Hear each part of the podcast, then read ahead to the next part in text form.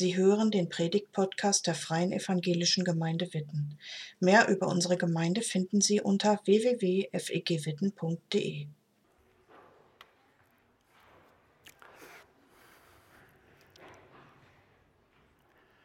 Es gibt ja so Erlebnisse im Leben, die man nicht braucht. Kennt ihr, ne? Das ist ungefähr vier Jahre her. Und wir waren als Familie auf dem Kreisfest der Freien Evangelischen Gemeinden im Ruhrkreis. Also waren wir noch in Gelsenkirchen in der Gemeinde. Wir waren auf diesem Kreisfest in Bochum. Und unsere damals dreijährige, dreijährige Tochter, die ihr eben hier vorne gesehen habt, spielte draußen mit den anderen Kindern. Das Fest neigte sich so dem Ende entgegen. Und wir wollten so alles einsammeln und gehen. Und wir suchten unsere Tochter und sie war weg war uns bis dahin in den drei Jahren noch nicht passiert. Also haben wir die anderen Kinder gefragt, habt ihr Frieda gesehen? Also Kinder, mit denen sie gerade eben vorher noch gespielt hatte und alle, nein, keine Ahnung, wir wissen nicht, wo sie ist. Und wir haben gedacht, okay, das kann jetzt nicht so schwierig sein, wir müssen das Gebäude mal absuchen und dann haben wir so ein, zwei Leuten das noch gesagt und wir haben also gesucht und wir haben sie nicht gefunden. Und langsam, aber sicher, so fünf Minuten waren vorbei, langsam, aber sicher stieg die Panik in uns. Ich bin dann ähm, einmal sozusagen im Block die Straßen abgerannt außenrum und nichts, sie war nirgendwo zu finden, sie war weg. Dann haben wir uns wieder zusammengetan, Sarah und ich, und haben überlegt, ob wir jetzt direkt die Polizei rufen oder ob wir noch mal suchen. Und dann kam sie äh, mit der Frau des Pastors aus Bochum ganz entspannt aus dem Gebäude raus auf uns zu. Sie hatte sich versteckt und wollte, dass wir sie finden. Sie hatte uns das aber nicht vorher gesagt. Und ich bin bis heute stolz, dass wir nicht geschimpft haben. Echt.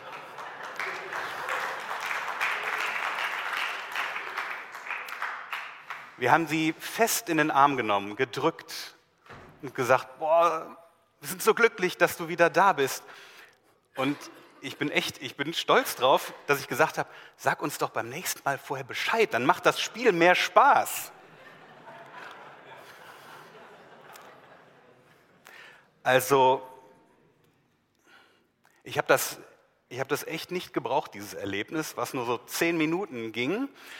Aber es hat mir sehr deutlich bewusst gemacht, wie sehr ich meine Tochter liebe und dass ich sie unter gar keinen Umständen, niemals, never ever, verlieren möchte.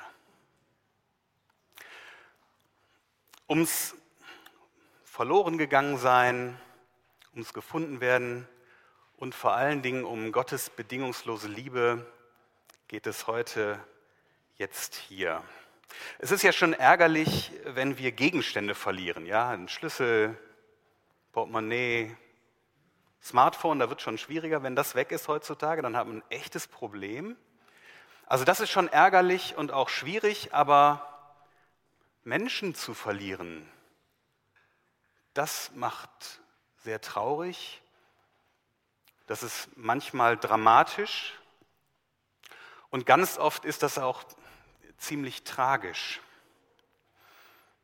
Auch Gott gehen Menschen verloren. Auch Gott gehen Menschen verloren, die er bedingungslos liebt. Und wenn ihr jetzt nur mal hier unsere Gemeinde in den Blick nehmt, wer fällt euch ein? Welche Menschen fallen euch ein, die vielleicht mal hier waren, aber jetzt nicht mehr hier sind? Menschen, die vielleicht Gott den Rücken gekehrt haben, vielleicht der Gemeinde, Warum sind sie gegangen? Oder warum sind sie nicht mehr hier? Ja, vielleicht weil sie Gott bewusst den Rücken gekehrt haben. Vielleicht auch, weil sie verletzt wurden. Vielleicht, weil sie nicht so sein durften, wie sie waren, weil sie gespürt haben, dass sie abgelehnt werden, dass sie nicht dazugehören. Vielleicht denkst du aber auch an Menschen aus deiner Familie. Menschen aus deiner Familie, die sagen, mit Gott kann ich nichts anfangen. Oder mit Gott will ich nichts mehr zu tun haben.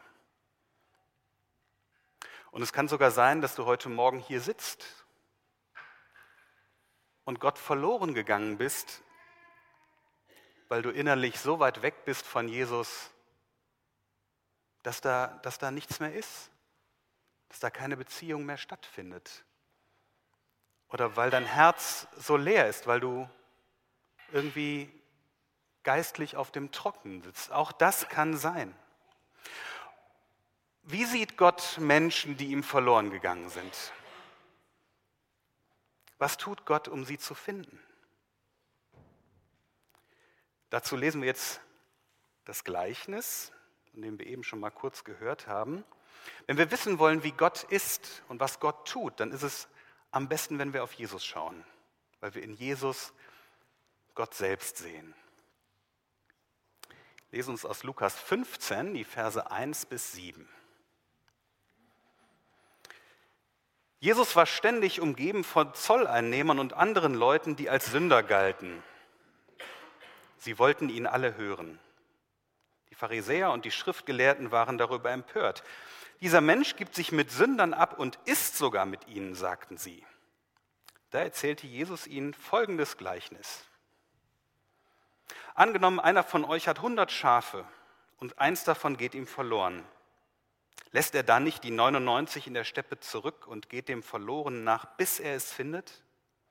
Und wenn er es gefunden hat, nimmt er es voller Freude auf seine Schultern und trägt es nach Hause. Dann ruft er seine Freunde und Nachbarn zusammen und sagt zu ihnen, Freut euch mit mir, ich habe das Schaf wiedergefunden, das mir verloren gegangen war.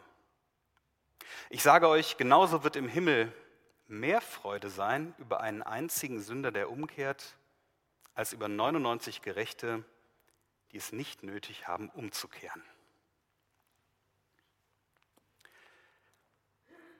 Ich äh, finde Jesus, Jesus immer wieder grandios, wie er so unglaublich anschaulich deutlich macht, warum er sich mit den Zolleinnehmern abgibt, die gehasst wurden, warum er sich mit Sünderinnen, mit Sündern abgibt, die stigmatisiert waren, Menschen, über die man sagte, die haben keine moralischen Prinzipien, die halten sich nicht an die Gebote.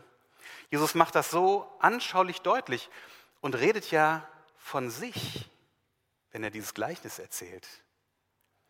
Er, der im Johannesevangelium von sich sagt, ich bin der gute Hirte.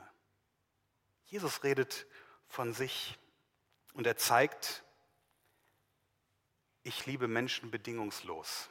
Und wir legen jetzt mal den Schwerpunkt darauf, was der Hirte tut, was der Hirte in diesem Gleichnis tut.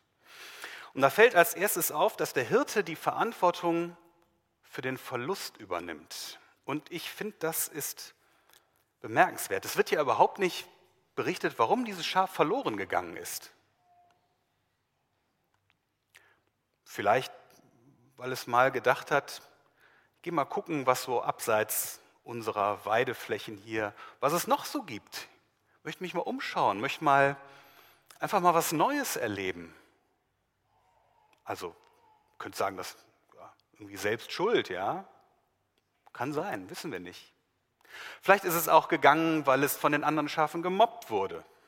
Ich weiß nicht, wie Mobbing unter Schafen aussieht, aber ihr wisst, was ich meine mit Mobbing. Also, aber es gibt es ja auch in der Tierwelt, ne, dass Tiere ausgegrenzt werden, aus den Herden verstoßen werden. Das gibt es ja. Also könnte ja auch sein, dass das Schaf deswegen weg war. Wir wissen es nicht. Es muss auch nicht geklärt werden. Das ist nämlich total egal, warum das Schaf weg ist. Der Hirte übernimmt die Verantwortung für den Verlust. Der Hirte. Und er lässt die 99 in der Steppe zurück. Ist das nicht irgendwie riskant? Gefährlich? Was ist mit den 99, wenn er jetzt geht?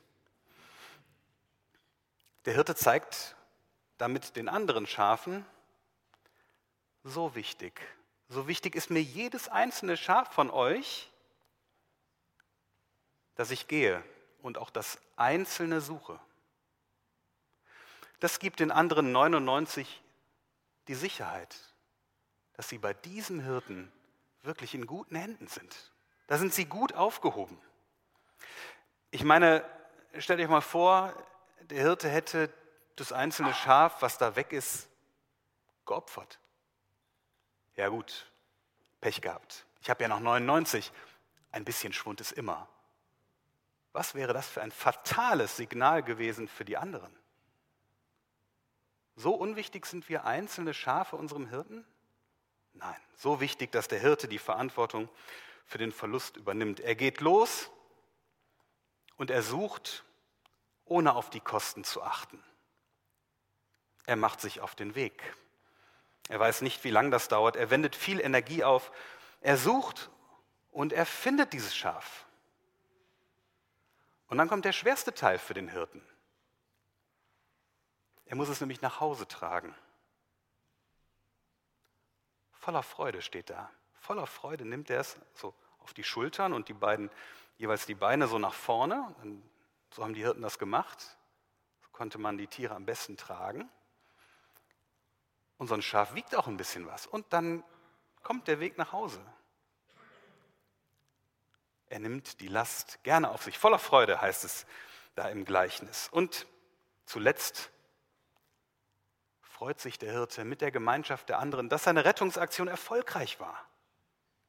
Das ist ein großartiger Hirte, von dem wir hören, einer, der sich mit voller Energie für seine Schafe einsetzt, für jedes einzelne Schaf, weil sie ihm alle, alle, alle so wichtig sind. Und dann wird ja nach dem Gleichnis, also das Gleichnis, das sind die Verse 4 bis 6, das eigentliche Gleichnis, und dann kommt ja der Vers 7. Da wird der Akzent nochmal ein bisschen verschoben. Ich finde, erstmal klingt das ein bisschen komisch. Wir schauen nochmal hin. Da sagt Jesus, genauso wird im Himmel mehr Freude sein über einen einzigen Sünder, der umkehrt, als über 99 Gerechte, die es nicht nötig haben, umzukehren. Hm. Also jetzt steht ja hier irgendwie, das verlorene Schaf, das war ja ganz passiv. Das hat ja überhaupt nichts gemacht.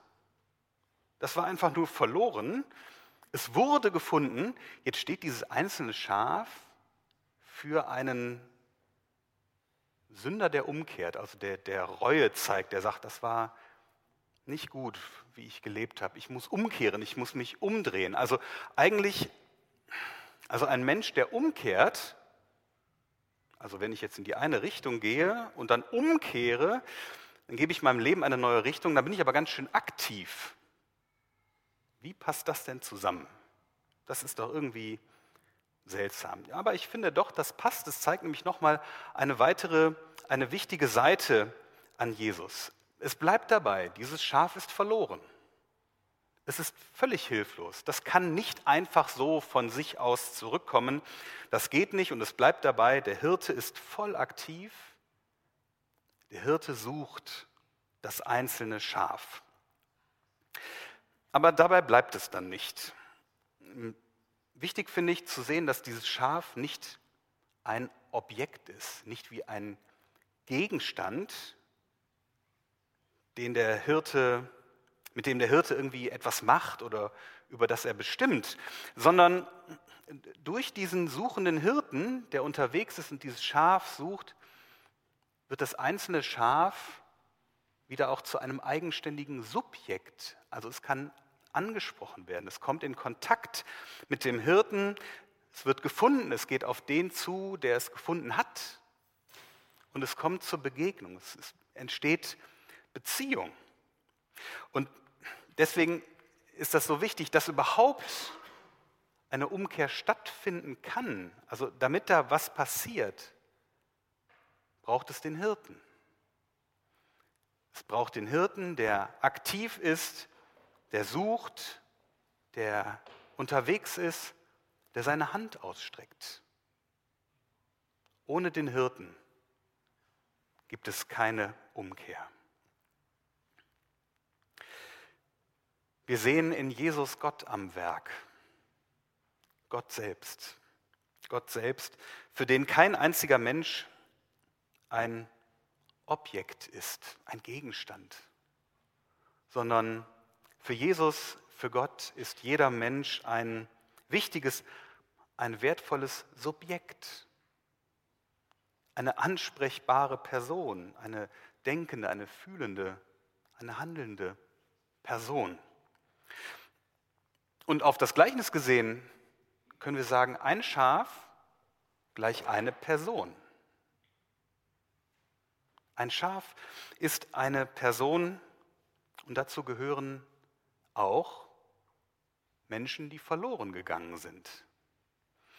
Menschen, die am Rand stehen, weil sie vielleicht ausgegrenzt wurden oder weil sie anders sind, weil sie nicht so sind, wie wir meinen, dass sie sein müssten, weil sie vielleicht nicht der vermeintlichen Norm entsprechen. Nach denen, nach denen ist Jesus nämlich auf der Suche und er schaut nach ihnen.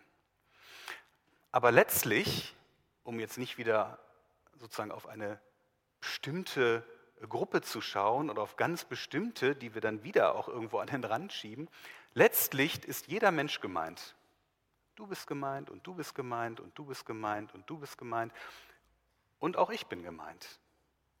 Denn Jesus beweist ja subtilen Humor, wenn er da spricht von 99 Gerechten, die es nicht nötig haben, umzukehren. Die 99 Gerechten gibt es nämlich nicht. Deswegen kann die Freude im Himmel auch nur minimal sein, weil es sie nicht gibt. Dass Jesus von der Freude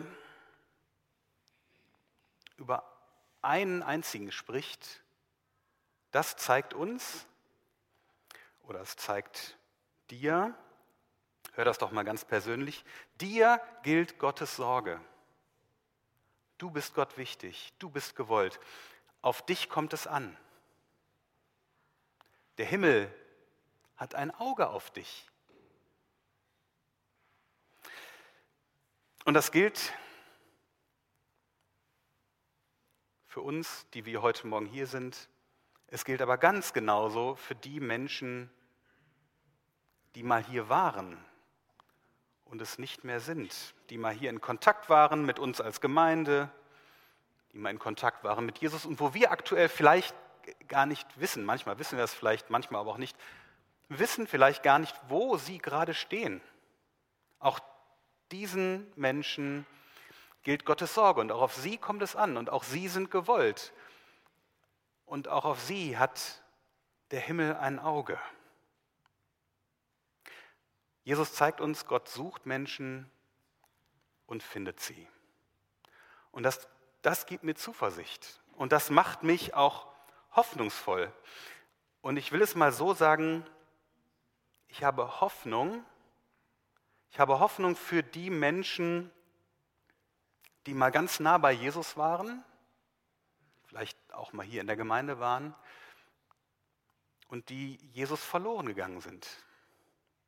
Ich habe Hoffnung für eure Familienangehörigen, die aktuell vielleicht sagen, ich kann mit Jesus nichts anfangen oder ich will mit Jesus nichts anfangen. Ich habe Hoffnung für sie, weil der Hirte sucht. Der Hirte ist aktiv.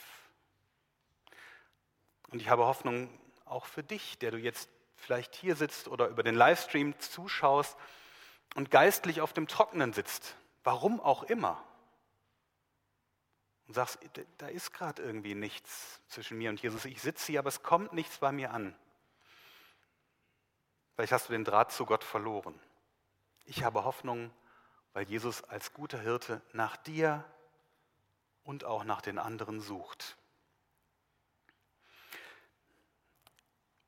Entscheidend ist, Gott liebt uns Menschen bedingungslos. Und bedingungslos heißt, es gibt nichts zu erfüllen, keine Checkliste abzuarbeiten, damit Gott dich liebt. Gott liebt dich bedingungslos. Und auch alle anderen Menschen. Punkt. So ist das. Und da müssen wir jetzt auch kein Ja, aber dazusetzen das ist nicht nötig. Gott liebt dich und alle anderen Menschen, ohne dass du vorher irgendwelche Bedingungen erfüllen musst. Amen.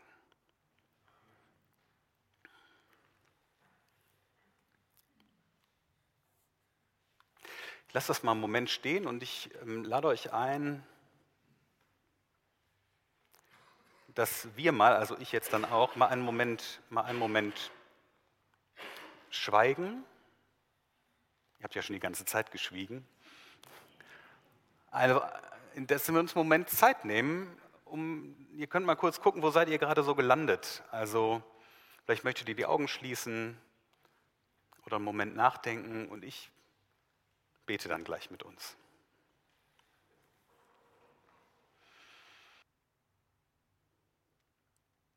Jesus, das ist echt eine große Sache, dass du uns alle so im Blick hast und dass wir dir so wichtig sind. Wir als einzelne Menschen, jede und jeder mit, wir mit unserer ganz individuellen Geschichte. Du siehst, wie, ja, wie Menschen uns beeinflussen, wie das, was im Leben so passiert, uns beeinflusst, wie das auch Einfluss hat auf die Beziehung zu dir, sodass auch ja, wir dir verloren gehen können.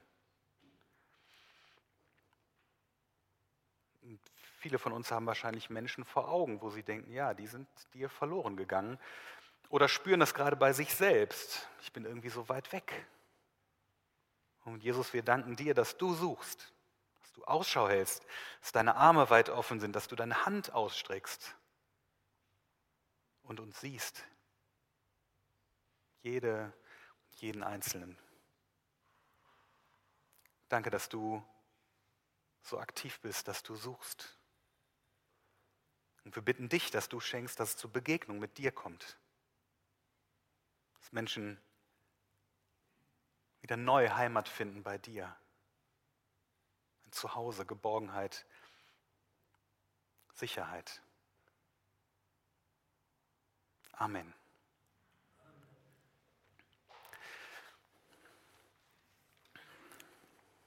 Danke fürs Zuhören. Sie wünschen sich jemanden, der ein offenes Herz und Ohr für Sie hat?